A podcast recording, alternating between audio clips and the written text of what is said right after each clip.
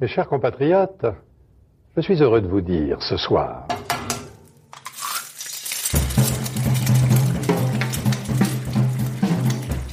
Bonjour et bienvenue dans À Poil, le podcast qui m'a nu les chefs.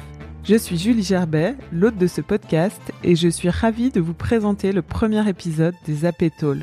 Ces lives savoureux imaginés en partenariat avec le foot court des Galeries Lafayette Champs-Élysées. Chaque deuxième mercredi du mois, à l'heure de l'apéritif, nous invitons le public à rencontrer les fabuleux artisans qui œuvrent ici chaque jour et à les écouter se confier sur leur univers, leur histoire, leurs produits et leurs secrets de réussite. Si ça vous met l'eau à la bouche, rendez-vous sur place le 9 octobre à 19h15.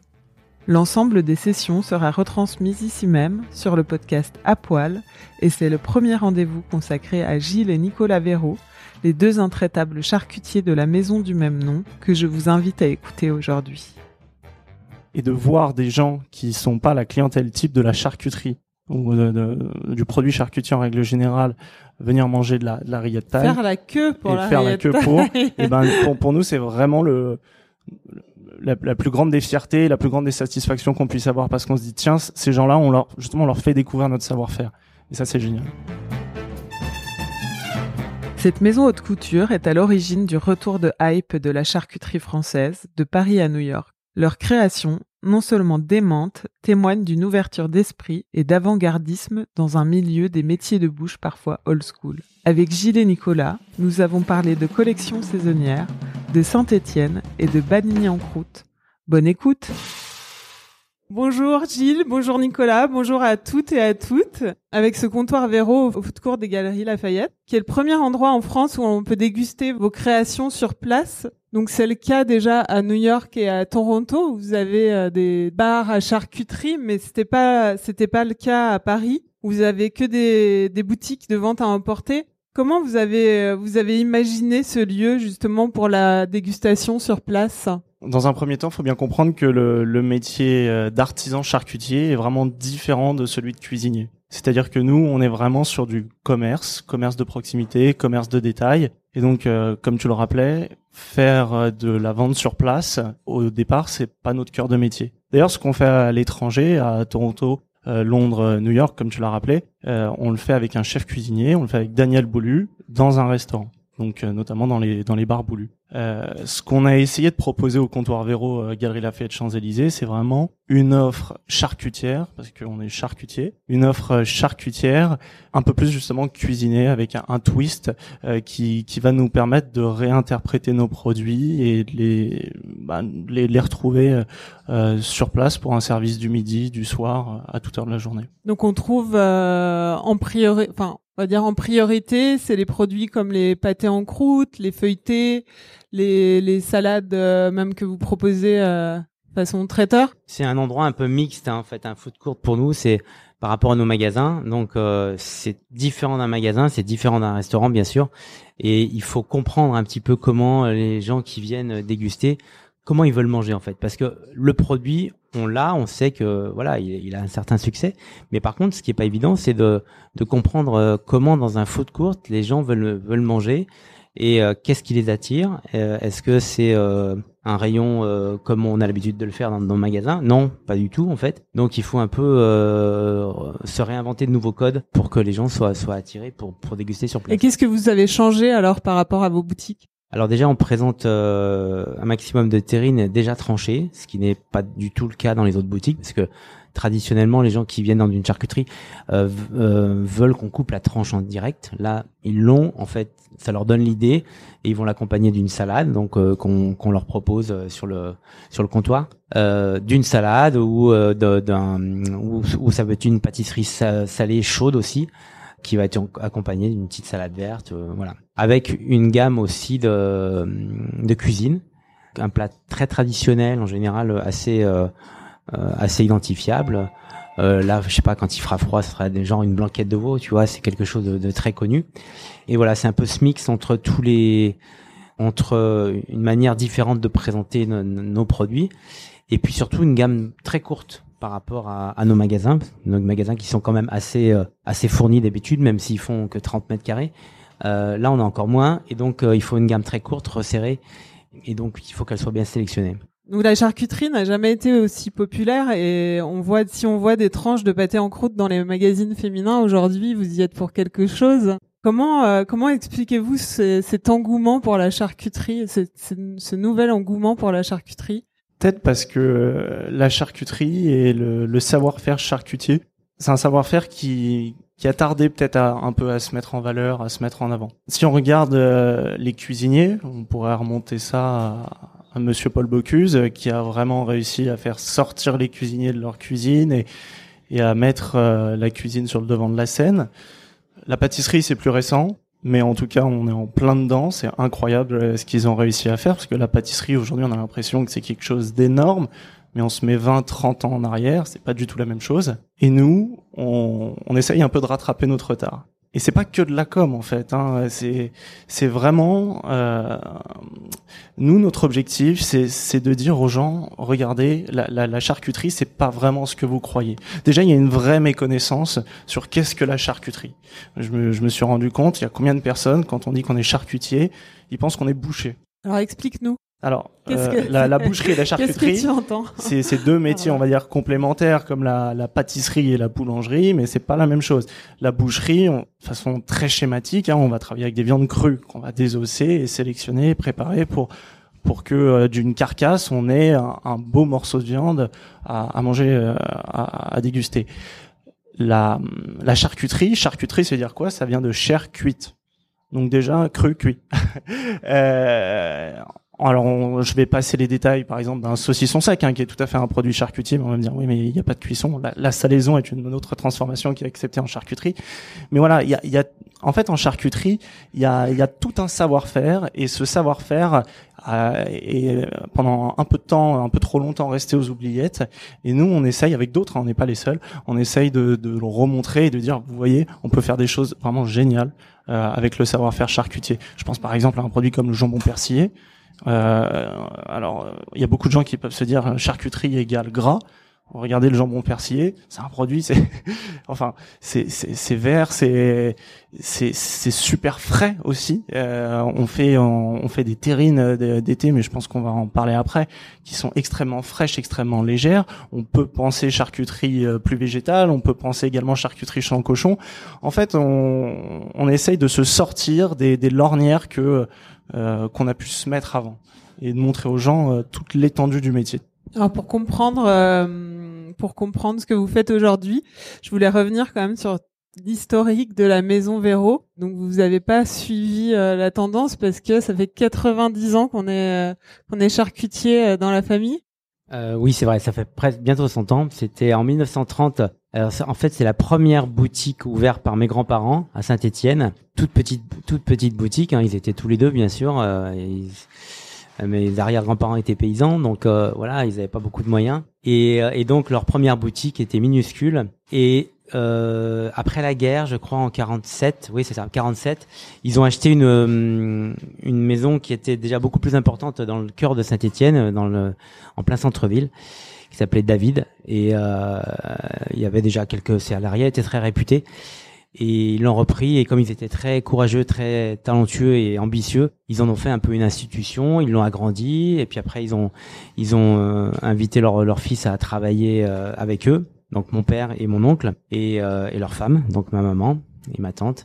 Et, euh, et, ensemble, ils ont fait donc les générations. Ils n'ont pas beaucoup travaillé ensemble parce que mon, grand-père est décédé quand même assez tôt. Mais mais rapidement après, les, les fils ont pris le les fils et les, les belles-filles ont pris la suite jusqu'à en faire une vraie institution. Donc en fait, à Saint-Étienne, c'était réputé pour être euh, le charcutier, le traiteur, l'épicier, mais aussi on, on, faisait son son marché. En fait, il y avait du poisson, il y avait de donc c'était euh, les grandes années de la maison Véro à Saint-Étienne. Il y avait une grande cave aussi. Et donc moi naturellement, enfin très rapidement, je me suis, j'ai vous souhaité faire ce métier parce que je pense que c'était à 11 ans déjà. Tu savais que tu voulais faire ça. Ouais. Et euh, mais je crois que c'était surtout l'idée de de trans d'héritage, c'est-à-dire que j'étais le seul garçon de fils de Pierre et Denise. Euh, J'avais un cousin germain aussi, mais qui s'était destiné plutôt au commerce. Et j'étais le seul garçon, un peu l'héritier. C'était une famille un peu euh, avec des habitudes peut-être un peu macho, donc forcément c'était le, le, garçon qui devait qui devait prendre la suite. Et donc rapidement, je me suis dit bah voilà, j'ai une mission, c'est euh, c'est prendre la euh, reprendre la maison Véro et, et, donc forcément pour reprendre la maison Véro, il fallait que je sois charcutier. C'était plus facile pour moi. Et toi, Nicolas, c'était pas une évidence euh, chez toi parce que tu as fait des études de, de, droit et de, et de commerce. Qu'est-ce qui t'a décidé à rejoindre euh, la maison familiale? En fait, c'était pas une évidence parce que faut bien se, se rendre compte que quand on est euh, au, même au début des, des, des années 2000, on est on est le fils du charcutier et quand on dit que ses parents sont charcutiers, enfin quand on disait à l'époque que ses parents sont charcutiers, on passait pas les, les meilleures années de collège de sa vie euh, à cause de ça. C'est, une vérité et c'est ça qui m'a au début euh, un peu éloigné de la chose. Euh, et puis en fait, je me suis fait mon idée par moi-même. Et, et à l'âge de 19 ans, alors que ça me trottait déjà dans la tête, à l'âge de 19 ans, je l'ai, je l'ai exprimé à mes parents. Donc à un dîner. Euh, on était tous les trois et, je leur ai exprimé mon souhait et ils m'ont dit le, souhait de les rejoindre. Et ils m'ont dit euh, ok mais tu finis tes études tu fais ce que tu as à faire avant et, euh, et tu nous rejoins. Donc il s'est passé un peu plus de six ans entre le moment où j'ai exprimé le souhait de les rejoindre et le moment où je les ai vraiment rejoints. C'était il y a à peu près deux ans T'as eu le temps de mûrir ton choix et d'en être sûr. Oui, d'y penser tous les jours, d'avoir plein d'idées. Euh, de, de, toute façon, même avant d'entrer dans, dans, à la maison Véro, euh, dans l'entreprise, c'était euh, le sujet de conversation quotidien. Mais vraiment quotidien, même quand j'étais pas dans la même ville, même quand j'étais pas dans le même pays, on en parle, parlait. Aujourd'hui, c'est normal qu'on en parle tout le temps, mais on en parlait tout le temps tes parents donc avaient cette charcuterie célèbre charcuterie de Saint-Étienne, cette institution. T'es venu te faire ton apprentissage à Paris où t'as rencontré ta femme dans l'arrière-boutique euh, de, le, de ses parents? Presque ça. Pas très sympa pour ma mère. C'est un peu la vérité. En fait, non, non, la vérité, c'est que je suis arrivé euh, un lundi soir à Paris avec mon sac, mon gros sac euh, provincial. Et, et j'étais logé par mes nouveaux employeurs, donc en l'occurrence les, mes futurs beaux-parents. Et donc j'avais rendez-vous avec eux à 18h, je crois. Et à 18h, j'ai sonné à la porte et c'est Catherine qui m'a ouvert. Et j'ai eu un grand sourire, tout ça. Donc forcément, euh, enfin, elle m'a fait un grand sourire. Et donc euh, voilà, il s'est passé quelque chose ce soir-là. Et voilà, on est devenus amis très rapidement en tout cas.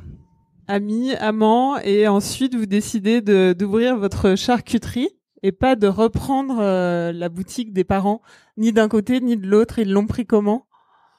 Bien, pas bien à Saint-Étienne surtout. C'est-à-dire que l'idée, évidemment, c'était, moi j'avais terminé ma formation et donc on était en 1989, euh, après mon armée, service militaire. J'ai attendu Catherine un an parce qu'on était juste fiancés. Elle m'a rejoint en 90 pour travailler euh, à Saint-Étienne également. Donc euh, l'idée c'était vraiment de continuer cette, euh, cette entreprise en fait avec peut-être pendant quelques années avec mon père. Et et puis voilà, rapidement bon c'était il y avait peut-être un problème de génération de, de de, de, de, conflit de génération, même si c'est resté quand même, euh, euh je dirais, euh, très, enfin, c'est ça, ça, ça s'est plutôt bien passé quand même. On s'est, on s'est pas fâché, mais euh, mais on, on, avait, enfin, on, avait l'impression que la ville allait allait pas vraiment dans le bon sens et qu'on n'allait pas pouvoir s'exprimer. On était ambitieux, on était on était à fond dynamique et tout, et donc voilà, on est revenu à Paris rapidement.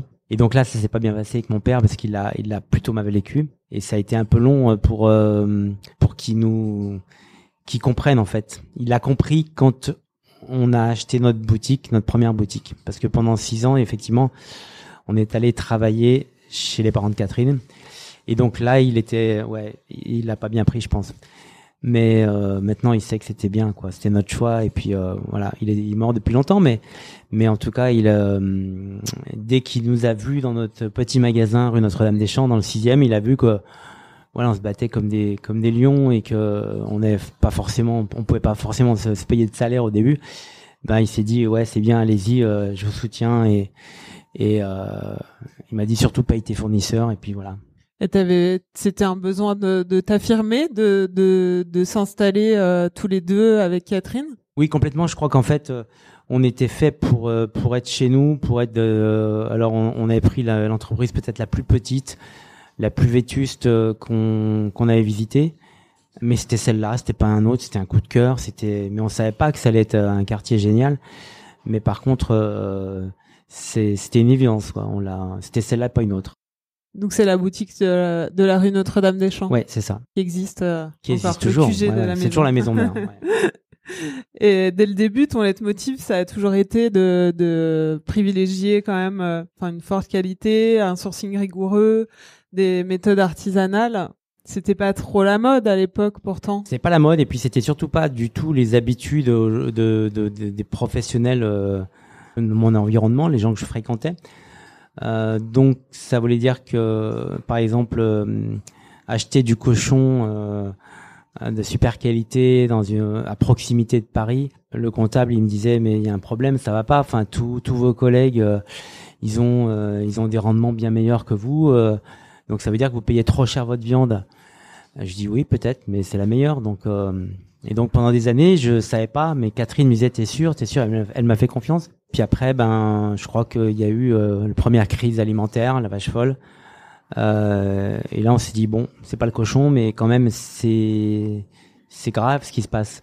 Donc, euh, on a été on, on, a été assez rassuré par rapport à notre choix, en tout cas, même si cette crise était assez affreuse. On a été rassuré par rapport à notre choix et voilà. Et puis depuis maintenant, ça, ça il est évident que tous les gens euh, sont sont au courant, sont veulent veulent connaître les euh, les origines évidemment, mais c'est juste. Euh, T'avais une intuition à l'époque, c'était important pour toi. C'était important, c'était euh, important parce que je voulais je voulais être fier et, je voulais offrir le meilleur. Donc pour offrir le meilleur, il fallait partir du meilleur. Donc une fois que je suis voilà, ça s'est appelé Véro vraiment Gilles et Catherine, j'ai pu choisir et, et là je je me suis dit c'est c'est faut que j'aille chercher ce cochon là dans le perche et ce sera pas un autre et ça a commencé avec le cochon, puis après avec les euh, la volaille, avec les légumes, avec les poissons aussi quand je fais de la cuisine. Ouais, aujourd'hui, je, je, suis assez content que c'est c'est pas une erreur. Ah non. Puis Catherine est contente aussi.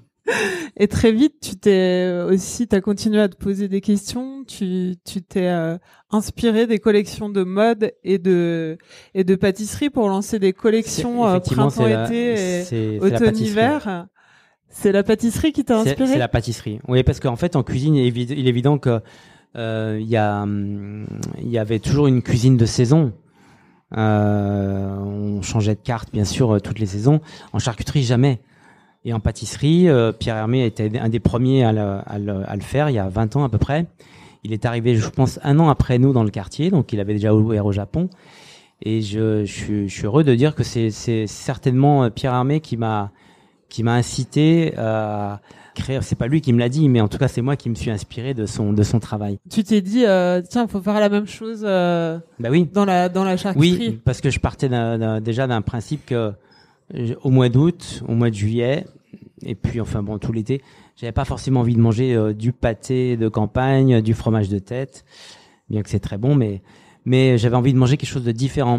Donc il fallait euh, déjà travailler d'autres viandes peut-être que le cochon, euh, d'autres euh, d'autres formats et puis surtout ajouter beaucoup de légumes. Et c'est là qu'on a commencé à faire euh, cette première carte printemps-été, je pense en l'an 2000, 2000 ou 2001, je sais plus. Et, et puis après, la carte automne-hiver est venue facilement la rejoindre. mais aujourd'hui, c'est très attendu, c'est très demandé. On, on travaille beaucoup sur le l'esthétisme aussi de, de ces terrines-là.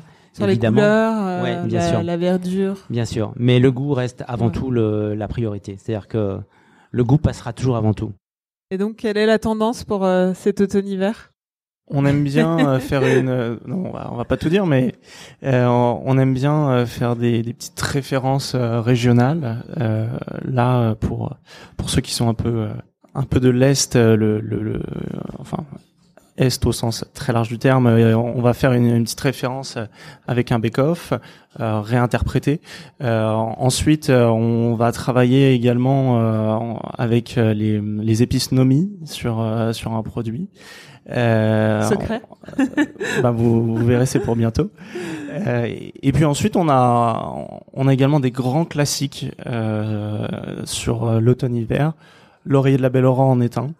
Euh, certes, c'est pas une nouveauté vu qu'il date du 19e siècle, mais nous on l'intègre euh, vraiment à, cette euh, collection automne-hiver.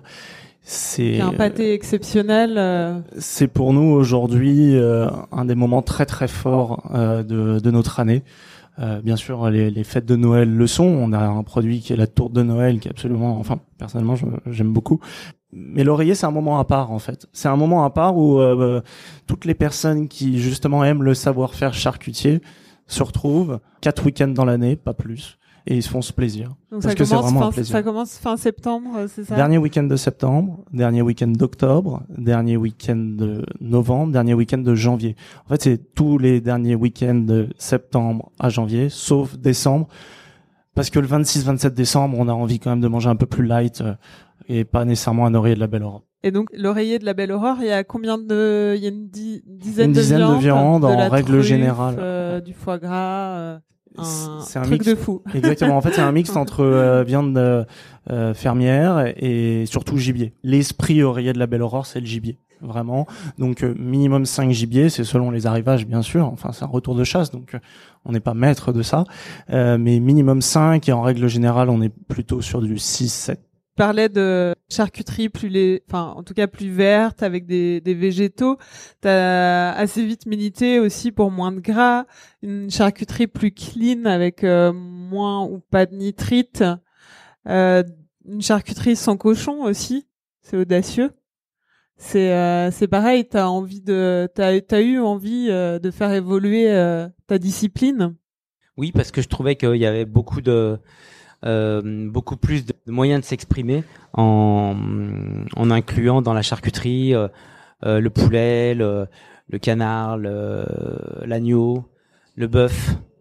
Et en fait, et c'est là où on, a compris qu'en fait notre charcuterie devenait cuisinée. Parce que avant on trouvait souvent des pressés de volaille, enfin voilà, chez dans, un restaurant, pas forcément en, en charcuterie.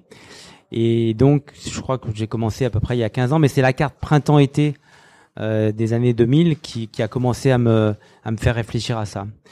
Euh, donc, pourquoi on fait de la charcuterie avec du cochon? Parce que c'est l'animal qui s'y prête le mieux, qui a le gras le plus intéressant, le plus, le plus riche, le, le, le meilleur pour, pour faire de la charcuterie traditionnelle comme un, euh, comme une terrine ou un pâté euh, comme, on, comme, on, comme on le connaît. Par contre, si tu veux faire euh, ce même genre de terrine avec euh, avec du veau, avec du bœuf, voilà, ça sera très différent parce que le gras ne sera pas aussi euh, intéressant. Donc, pour faire une autre charcuterie, il fallait il fallait d'autres viandes, tout simplement. Puis d'autres couleurs, d'autres saveurs.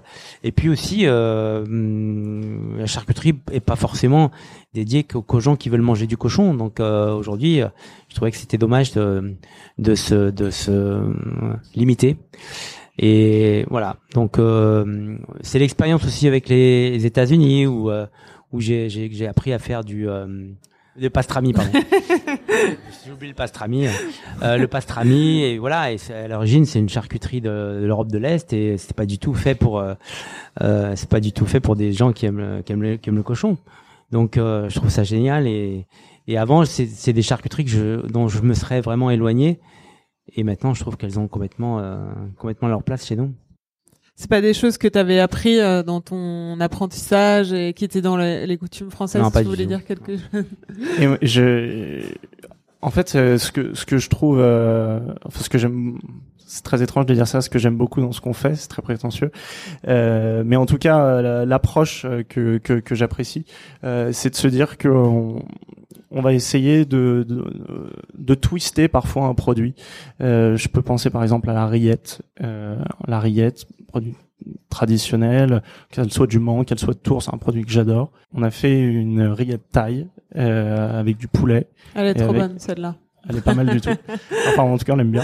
Euh, et en fait, on a un peu déconstruit euh, la rillette en se demandant qu'est-ce qu'une rillette. Euh, et puis on l'a réinventé. Encore une fois, ça fait un peu prétentieux de dire ça comme ça, mais on, on l'a un peu revi- pas réinventé, mais revisité euh, en la faisant plus légère, en faisant découvrir ce produit à des gens qui n'étaient pas normalement la clientèle type de la rillette. Et ça, euh, je pense que pour nous, c'est une grande fierté, une grande satisfaction. On a, on a déjà fait des, des gros événements, euh, euh, des, des gros euh, festivals de food, euh, de, de, de gastronomie, pardon, et de voir des gens qui sont pas la clientèle type de la charcuterie ou du produit charcutier en règle générale venir manger de la, de la rillette taille faire la queue pour et la faire la queue pour et ben pour, pour nous c'est vraiment le la, la, plus grande des fiertés la plus grande des satisfactions qu'on puisse avoir parce qu'on se dit tiens ces gens-là on leur justement on leur fait découvrir notre savoir-faire et ça c'est génial.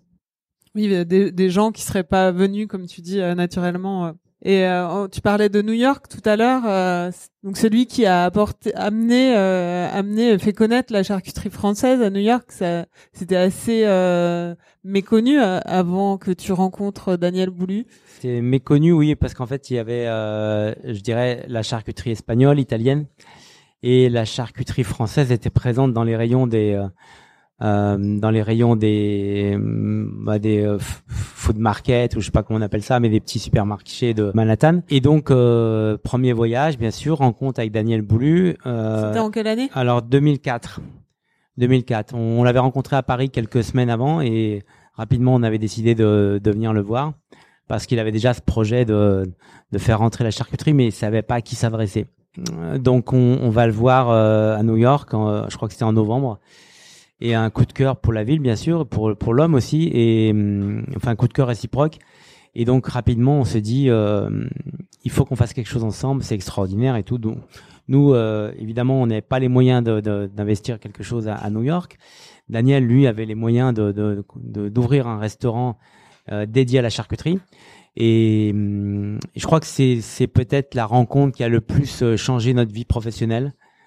Euh, ça a été, c'est un tournant en fait dans notre euh, euh, dans notre dans notre vie et un tournant médiatique ouais, un tournant ouais médiatique mais mais après ça nous a ouvert aussi beaucoup de euh, euh, ça, ça a changé notre vision aussi peut-être de rentrer dans un restaurant. Notre vision de la charcuterie. Et c'est là à partir de là où il y a encore beaucoup de choses qui se sont passées. Donc même si dans les années enfin fin des années 90 il, euh, rapidement, on a on a essayé de se, ne pas travailler comme on avait eu l'habitude de le faire avant. Euh, début des années 2000, on lance les cartes saisonnières. Et après vraiment c'est le c'est la le début à New York dans un restaurant avec beaucoup de succès. Et, et puis euh, toute la charcuterie était faite enfin elle est toujours faite sur place par le chef charcutier qui est qui est qui est notre que vous avez formé. élève. Ouais ouais. Vous avez formé. Et tu, tu m'avais expliqué que tu avais été là-bas aussi faire du sourcing pour euh, chercher des ça, produits. Pas facile, euh. c'était pas facile, mais aujourd'hui, euh, non, c'est beaucoup plus facile parce qu'il y a beaucoup de très beaux fermiers euh, autour de New York et dans plein d'autres euh, États, évidemment, et donc de petites fermes. Et on trouve vraiment très très facilement. Avant, ils venaient d'assez loin, ils venaient de du Missouri. Donc c'était un peu loin. On avait, je crois, au moins deux jours avant de recevoir les cochons mais par contre la qualité était exceptionnelle. Maintenant, on va on va beaucoup moins loin et dans l'État de New York, on a on a des fermiers avec qui on travaille. Et euh, la, ta passion pour le pâté en croûte, c'est venu comment? Bah, je suis stéphanois. euh, donc c'est c'est juste naturel, c'est-à-dire que j'ai appris mon métier aussi à Lyon. Je, je suis parti euh, je suis parti euh, en apprentissage à Lyon. Donc le pâté en croûte, c'était euh, je dirais euh, peut-être un des produits les plus euh, les plus euh, les plus appréciés, les plus consommés dans ma région d'origine. Par contre, je suis arrivé à Paris, effectivement, bon, le pâté croûte, c'était c'était pas grand-chose hein, en 1985. Tu dis pâté croûte, toi Je dis, je sais pas, je dis pâté croûte là. T'as dit pâté croûte, je crois. Voilà. je dis les deux, mais dire il faut dire pâté croûte, c'est bien. Non, les Lyonnais, ils sont un peu trop, comment dire euh, Chauvin. ouais, ils veulent pas qu'on dise pâté en croûte, mais euh, s'en fout. Ce qui a, ce qui a d'important, c'est que ça soit bon. Mais hum, ouais, à Paris, c'est vrai que c'était c'était beaucoup moins beaucoup moins euh, populaire. Donc je j'ai j'ai pris un petit peu le, le, le, train en marche, comme on dit. Donc euh, le premier magasin, quand on l'a ouvert, euh, évidemment, on n'était pas nombreux, on était seul avec un second en cuisine dans l'atelier et Catherine avec une vendeuse. Et forcément euh, peut-être si on faisait euh, euh, je sais pas euh, un pâté en croûte par jour c'était le maximum. Aujourd'hui c'est un petit peu changé vous en vendez combien aujourd'hui? Vous en faites combien? Il y a plusieurs magasins, donc voilà, on peut pas trop comparer, c'est sûr, c'est beaucoup, mais mais mais par contre, il y a un vrai changement. C'est pas du co-fait au co-développement de la maison Véro, mais il y a un vrai changement, c'est-à-dire que je pense que entre le moment où le pâté en croûte est passé de produit apprécié euh, d'une manière euh, classique et puis euh, folie pâté croûte, les ventes se sont multipliées par 3-4, mais pas que nous. Hein, c'est Oui, c'est l'ensemble des oui, oui. partout les cuisiniers aussi, bien sûr, euh, les charcutiers partout. Oui, puis il y a eu le concours aussi qui s'est qui s'est euh, monté, qui a aidé sans doute à la popularisation de du, du de ce produit.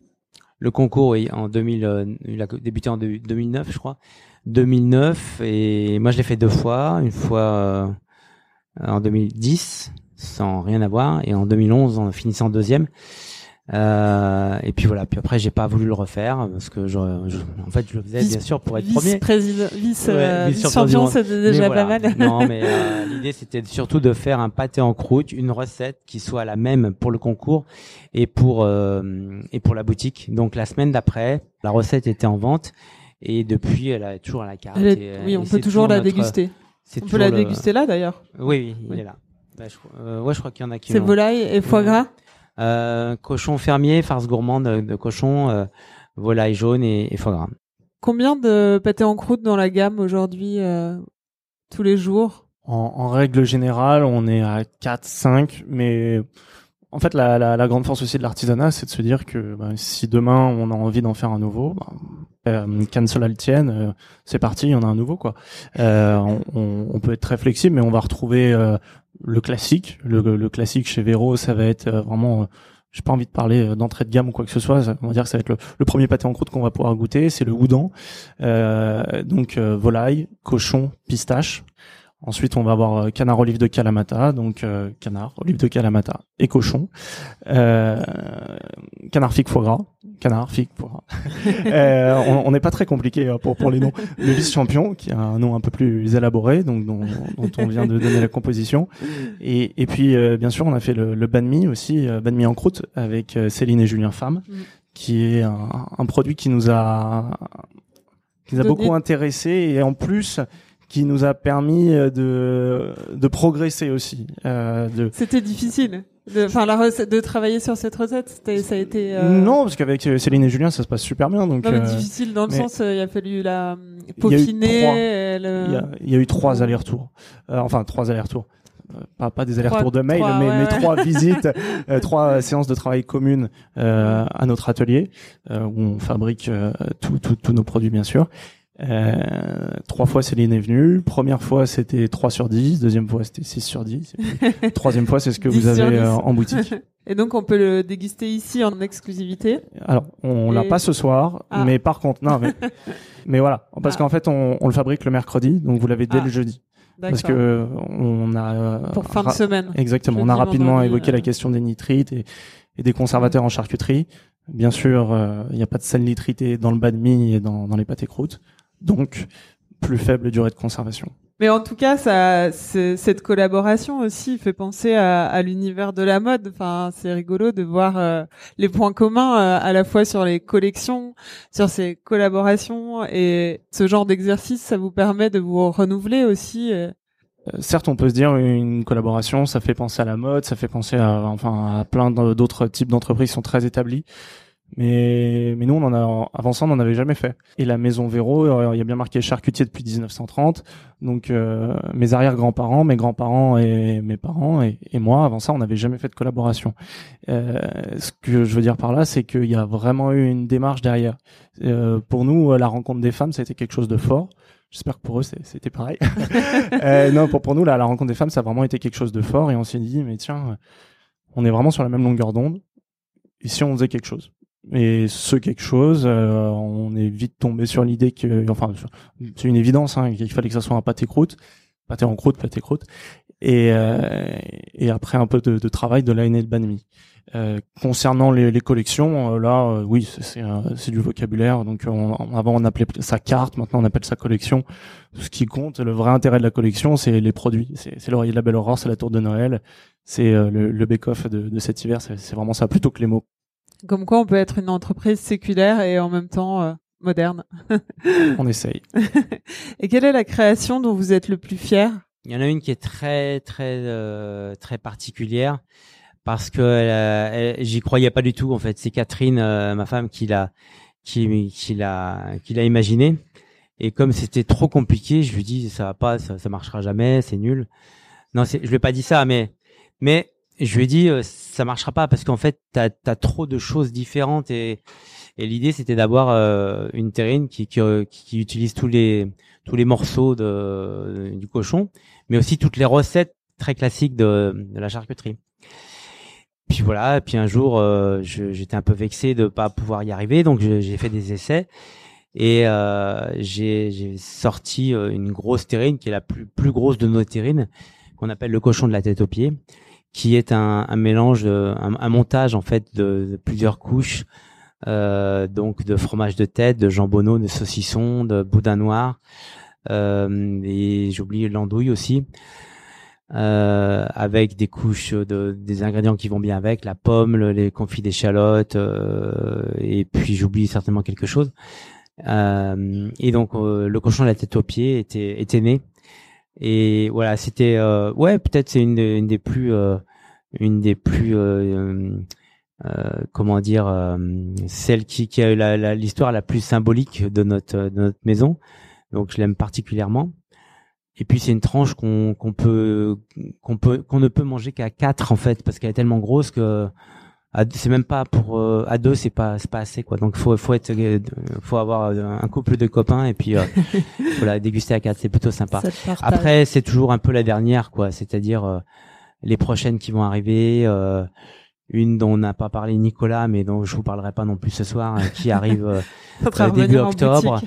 euh, donc voilà, peut-être toujours c'est la prochaine en tout cas. L'art du teasing. c'est ça. Bon, j'ai une tradition dans, dans ce podcast, c'est le questionnaire aller-retour. Donc c'est une interview dans l'interview. Oui, voilà, vous répondez chacun votre tour. votre âge 53 euh, ans. 26. Votre signe astrologique Cancer. Poisson. Votre plat signature Un pitivier. Et toi, Nicolas? Ça, c'est méchant parce que tu me l'as pris. Bah, alors, je, je, dirais une tourte, mais on, sait que c'est un peu la même chose. Allez, votre plat préféré à manger cette fois-ci un, un, abat dans le veau, le rognon, le foie de veau. Quelque chose avec un bon magret de canard, mais mais globalement, je suis assez, je suis assez changeant. le chef ou le charcutier que vous admirez le plus? Euh, Je dirais Daniel Boulu parce que c'est lui qui m'a qui m'a amené beaucoup de beaucoup de générosité, d'enthousiasme à tous les niveaux. Donc euh... moi je, je dirais euh, alors c'est pas trop ma génération mais euh, je dirais Pierre Gagnard. Euh, c'est que c'est c'est quelqu'un qui a su passer par des moments très difficiles et puis toujours être novateur, toujours être Pardon. Et qui est stéphanois. qui, qui est stéphanois. Mais après, on n'est pas sectaire. Hein. euh, mais, mais oui, je, je, c'est quelqu'un pour lequel j'ai une grande admiration. Votre ingrédient préféré? La tête de cochon. Moi, j'aime beaucoup le foie gras. Et en charcuterie, je pense que la, la, charcuterie, si, si, un jour on devait arrêter le foie gras, la, la, charcuterie, on serait, on serait vraiment orpheline parce que ça se déguste pas que qu'en terrine. On, on l'utilise vraiment partout et c'est, c'est vraiment très, très, très bon. Et votre ingrédient détesté euh, moi, j'irais le lapin euh, parce que le lapin, je trouve que le ratio euh, plaisir. Voilà, je me confie hein, parce que j'ai jamais dit ça. le, le, ratio euh, plaisir de manger du lapin par rapport au ratio euh, préparation des ossages et tout, il est très très faible, très très faible. Votre ustensile fétiche? Le dernier couteau que j'ai acheté au Japon parce que voilà, c'est toujours la chose que je, je ramène toujours forcément. La pince à chiqueté, c'est il y a peu de gens, je pense, qui connaissent ce que c'est? C'est ce qu'on utilise pour euh, pincer euh, deux pâtes entre elles, euh, et ça a une grande importance sur le pâté croûte. Ah oui, pour faire les jolis décors. Et surtout pour mmh. souder les, les pâtes entre elles, pour pas avoir de de la viande qui part un peu partout une fois que c'est sorti du four. Exactement. Votre dernier meilleur repas Ça devait être chez des amis, chez chez des amis qui sont parfois plus connaisseurs que, que, que moi, tellement ils en connaissent sur la gastronomie. Et donc, il met pas En fait, elle, est iranienne. Et donc, elle me fait des salades à chaque fois qui sont à tomber. Et je, je prends des, je prends des leçons dans les, dans les légumes. J'adore. C'est un peu ma coach en salade mon dernier meilleur repas. Le problème, c'est que je reviens de vacances d'été dans un pays où, bah, justement, j'étais dans un pays où j'ai pas du tout aimé la gastronomie là-bas, je, le confesse. Un très beau pays. Euh, donc mon dernier repas préféré, euh, il, il, remonte à, à avant, euh, en juillet. Et, et en juillet, je suis allé chez Tontine. Et c'était mon dernier repas avant de partir aux Philippines. Je suis désolé pour les Philippins. Et c'était Céline. Donc euh, ça, c'est ma valeur sûre. Quel est le lieu que vous auriez aimé ouvrir? Que j'espère ouvrir un jour. Euh, une charcuterie sans rien d'autre que de la charcuterie.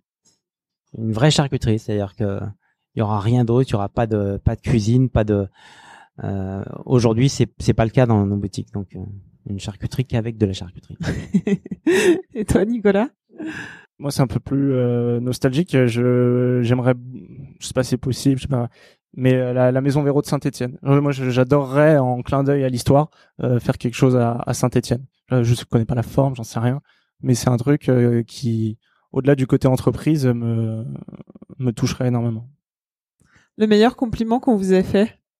Ça me rappelle euh, la terrine que je mangeais quand j'étais ou la terrine de mon grand-père. Enfin voilà, c'est c'est c'est toujours bête, mais enfin c'est pas bête d'abord, mais ça ça ça touche beaucoup parce que ça on, atteint vraiment le, le, le plaisir chez les gens, le, le souvenir. Moi, je l'ai pris comme un compliment. Je ne sais pas si c'est vraiment un compliment, mais un jour on s'est je me souviens, on, on s'était un peu euh, disputé avec euh, avec ma copine. Je lui ai ramené du, du pâté tout de suite après, ça allait mieux. Et donc, je me suis dit que c'était une sorte de compliment que, que je prenais comme tel et, et ça marche en tout cas. ça marche aussi bien que les fleurs ou les chocolats. et la pire critique? C'était au début, euh, au tout début euh, dans le sixième. Et euh, je pense qu'on avait ouvert depuis une semaine. Et puis il y avait un monsieur qui était très très habitué à venir.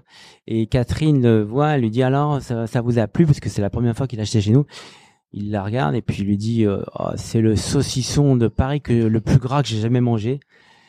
Et donc c'est très mal parti euh, avec ce monsieur et et euh, Catherine était catastrophée, donc on était un peu en deuil le soir. Et en fait, après, il est devenu très bon client et et ça, ça, ça a été cool, mais mais au début, ouais, c'était un peu dur, ouais. Première semaine.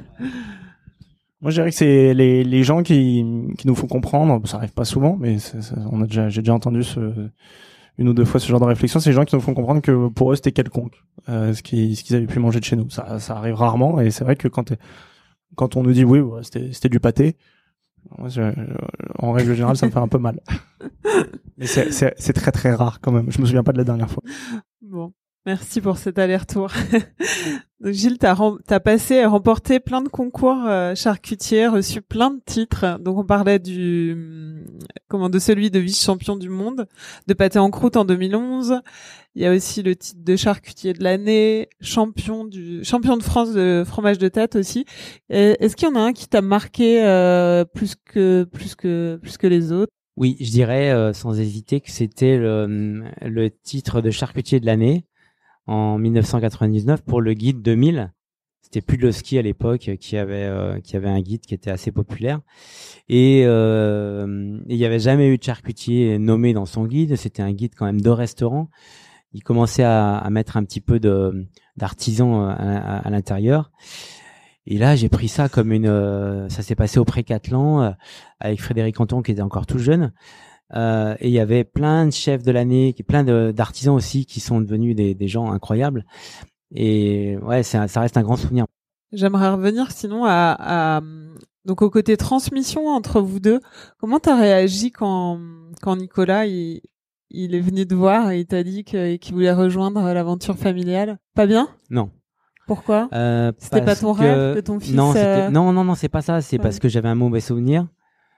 Donc euh, je me disais peut-être ça s'est pas bien passé avec mon père, peut-être ça sera pareil.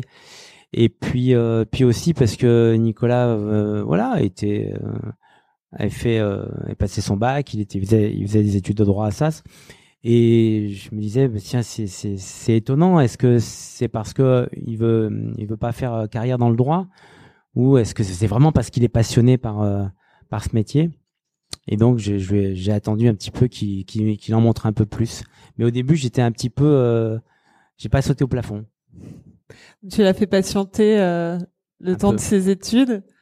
Oui, un peu. Oui, puis de toute façon, c'était le deal. Hein, donc, euh, mais euh, je pense que par contre, euh, le, jour où il a débuté, oui, ça restera un des plus grands jours de, dans, dans, dans de, un, un, des meilleurs souvenirs de ma vie professionnelle, c'est sûr.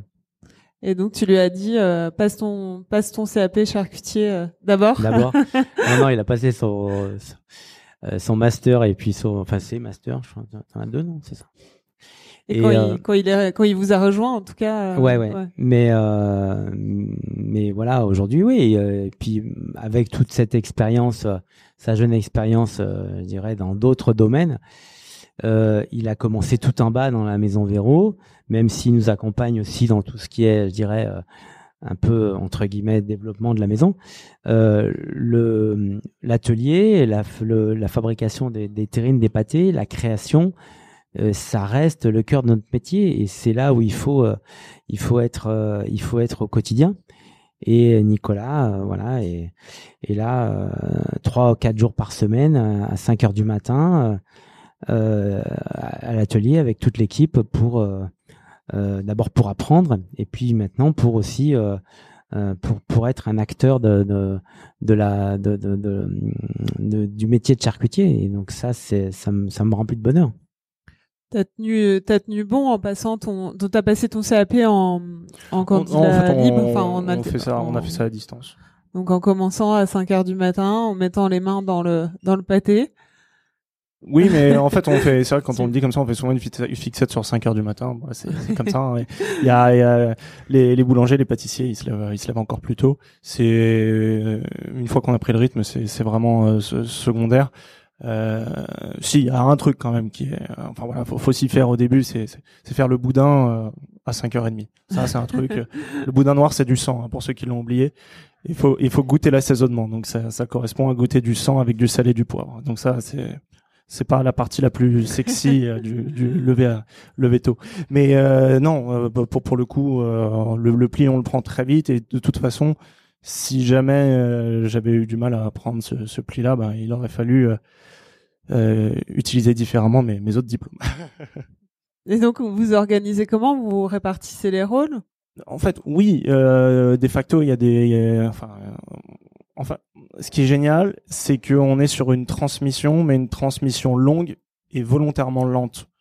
C'est, c'est-à-dire, après, je, je, suis curieux de savoir ce que tu en penses aussi, parce qu'on n'en parle pas très souvent, mais, mais euh, l'idée, c'est, c'est pas de se dire, tiens, euh, euh, Gilles Véraud, il, il, part dans deux ans, et Catherine Véraud, elle part dans, il, il, part pas du tout dans deux ans, et moi, dans deux ans, je serai aussi là. On est, on est vraiment sur, euh, on, travaille ensemble et on sait qu'on est sur un horizon d'une, au moins d'une dizaine d'années.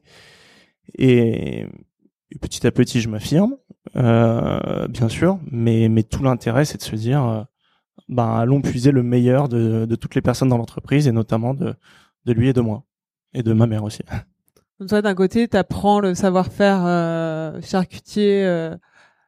Euh, oui, euh, alors l'apprentissage au sens euh, dur du terme, c'était un peu plus, enfin c'était il, il y a quelques temps maintenant. Mais de toute façon tout le monde se, se perfectionne au quotidien. Alors moi euh, encore plus. Euh, mais mon, mon quotidien aujourd'hui c'est pas que euh, d'apprendre euh, la charcuterie c'est mon activité première et principale certes mais il n'y a pas que ça et en fait on se rend compte que euh, bah, savoir faire du jambon ce matin je parle de jambon parce que ce matin on faisait, du jambon et savoir faire du jambon connaître la recette de toute façon, quand tout se passe bien, il n'y a jamais de problème. Enfin, on, on suit la, la, chose et tout. C'est là où euh, je, je, me sers énormément de mon père. C'est pour euh, tous ces, ces, petits aléas. C'est-à-dire que il euh, y, a des le, le jambon aujourd'hui, on l'a bien fait, il n'y a eu aucun problème. Mais pour le faire bien, par exemple, peut-être dans une semaine, peut-être qu'on aura un aléa. Et cet aléa-là, en fait, c'est des micro-décisions. Et, et, ce qui, ce qui fait la maison Véro, c'est que sur toutes ces micro-décisions-là, on, on, va dans le sens du produit, on va pas dans le sens du, du profit, de la rentabilité ou tout ça. On va vraiment dans le sens du, du, du meilleur en termes de goût. Et ça, ça peut paraître évident d'avoir les réponses à ces questions-là, mais c'est loin de l'être. Et, et, en fait, là où je me, je, où on se sert vraiment de la transmission, c'est justement pour toutes ces, ces, ces, prises de décision où euh, mes, mes parents, ils ont leur expérience propre. Et c'est cette, euh, c'est toutes ces décisions-là qui ont construire la maison Véro comme elle est aujourd'hui. L'idée c'est pas non plus de faire exactement la même chose tout le temps partout, mais c'est de, de, comprendre et de qu'à la fin, dans 5-6 ans, à une question posée, ben on, on, répond de la même chose. Tu, tu emmagasines. Euh, voilà, c'est c'est c'est de comprendre le raisonnement en fait. Et en même temps, tu t'apportes du beaucoup de sang neuf à, à l'entreprise. Tu as construit euh, un site de e-commerce euh, la nuit tout oui, seul. après, il y a, y y a pas, y a- y a- euh, on, on se dit tout le temps, oui, le, le jeune, il va, il va faire les réseaux sociaux et puis il va faire Internet et puis voilà. hein. Euh, non, ça, ça, il y a pas que ça quand même. Euh, y a, Un petit peu, y a- y mais a pas, que que. ça. Ça, c'est en fait, c'est ce que j'ai fait quand j'étais pas encore dans l'entreprise. Euh, c'est ce que j'ai fait quand j'étais pas encore dans l'entreprise. Mais euh, je, je, je- enfin, j'ai pas trop envie de, de, de, de parler de, de moi, de euh, voilà. Euh, y a, ouais, il y a le site d'e-commerce. Après, c'est vrai que euh, tout ce qui va être euh, euh, alors on n'aime pas du tout ce mot, mais euh, le, plus simple, lui tourner autour du pot, on va dire le marketing. C'est aussi moi qui vois ça. Euh, mais aujourd'hui, en fait, je pourrais même pas décrire une journée type parce qu'elle n'existe pas. La, la, la, la- seule, le seul référentiel, c'est que le réveil il sonne à 3h45. On va au, on va à l'atelier et puis ensuite après l'atelier, il se passe plein de choses et ça, ça change tout le temps. Euh, Et ça fait du bien voilà. d'avoir du sang neuf qui arrive euh, de ton côté, Ah ouais. avec ton Mais en fils. fait, ça a beaucoup changé. C'est-à-dire Mm. qu'en en, en deux ans de temps, euh, euh, l'entreprise a beaucoup beaucoup changé. On a changé plein de choses. On a ouvert aussi euh, donc une boutique en ligne grâce à Nicolas. On a ouvert une boutique rue de Bretagne, le comptoir Véro ici. Euh, on est allé à Test of Paris. Euh, on a une agence de communication exceptionnelle aussi avec nous, qui est là ce soir, agence Neroli. Et, euh, et tout ça, ça, ça fait aussi euh, euh, beaucoup de, euh, enfin beaucoup de changements et, et la maison Véro a beaucoup changé en deux ans, c'est vrai, beaucoup. Et pourtant, euh, Pourtant, tu, tu en- te remettais déjà en question. euh, ouais, ouais, ouais. Tu Ouais, mais, pas non plus. mais ça a coïncidé à la fois avec l'arrivée de Nicolas, mais c'est pas une coïncidence en tout cas.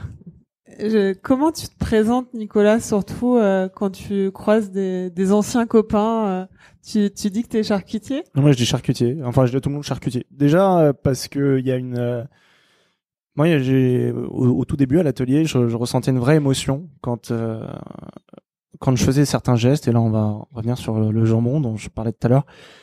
Quand on fait le jambon, et ben moi, je je me suis dit mince, mon arrière-grand-père faisait ce geste.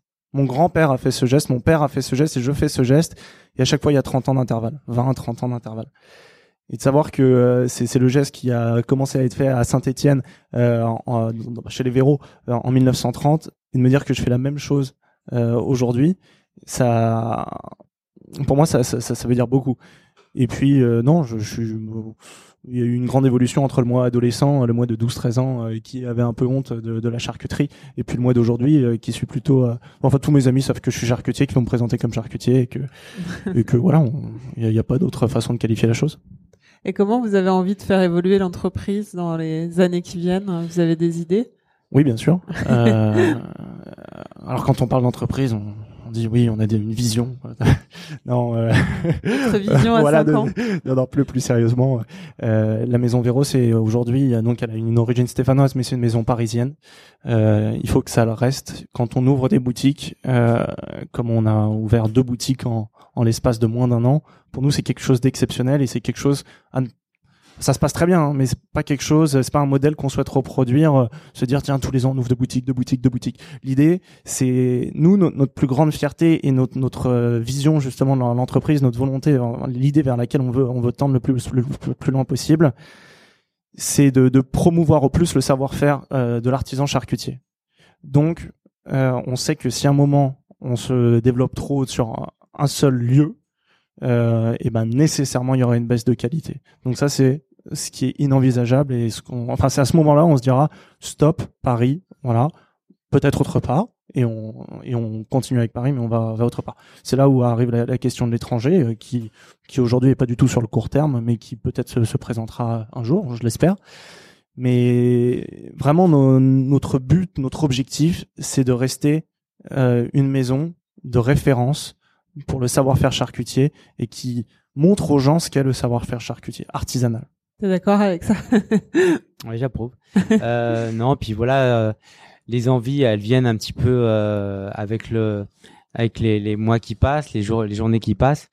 C'est des sollicitations aussi. C'est, vrai que si on nous avait dit il y a quelques années, tu auras un comptoir sur les Champs Élysées, waouh, ouais, ça nous aurait fait un peu, enfin, ça nous fait toujours vibrer, bien sûr, hein. hum, mais c'était un peu improbable en tout cas il y a pendant des années, je, moi, je rêvais d'un endroit. Je me disais, c'est le meilleur emplacement de Paris pour la gastronomie, c'est la place de la Madeleine. Bah, Aujourd'hui, je crois que c'est moins, c'est un petit peu moins fun, je trouve.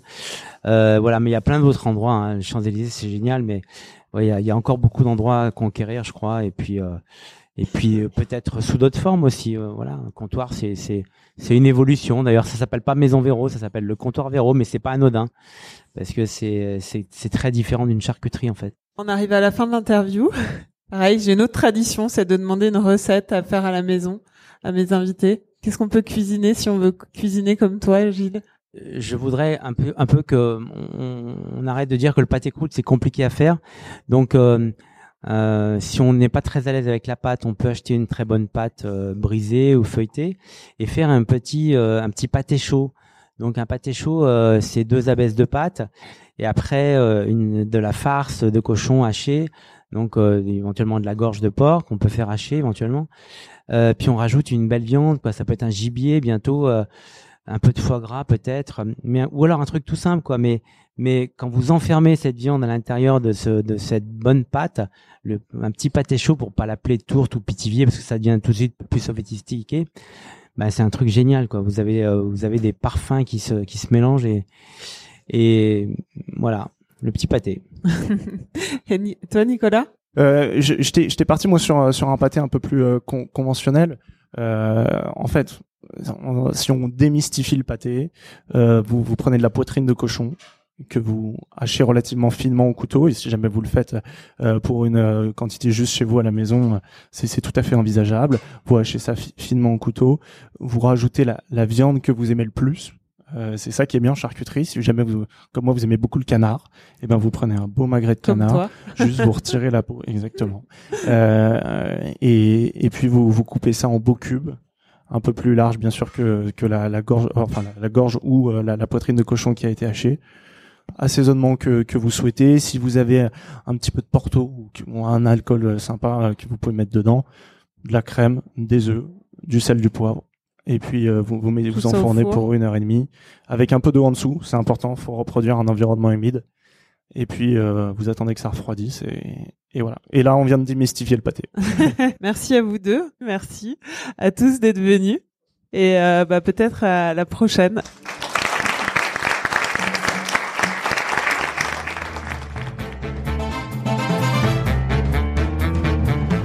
Vous venez d'écouter la retransmission du premier AP Talk avec Gilles et Nicolas Véraud de la Maison Véraud. Vous pouvez goûter leurs produits et notamment le banh en croûte fait en collaboration avec Céline Femme au comptoir du food court des Galeries Lafayette des Champs-Élysées. Ils ont aussi d'autres boutiques dans Paris, rue Notre-Dame-des-Champs, rue Le Courbe et rue de Bretagne. Les adresses exactes sont sur maisonvéro.fr. Dans cet épisode, nous faisons référence aux chefs Céline Femme et Pierre Gagnère.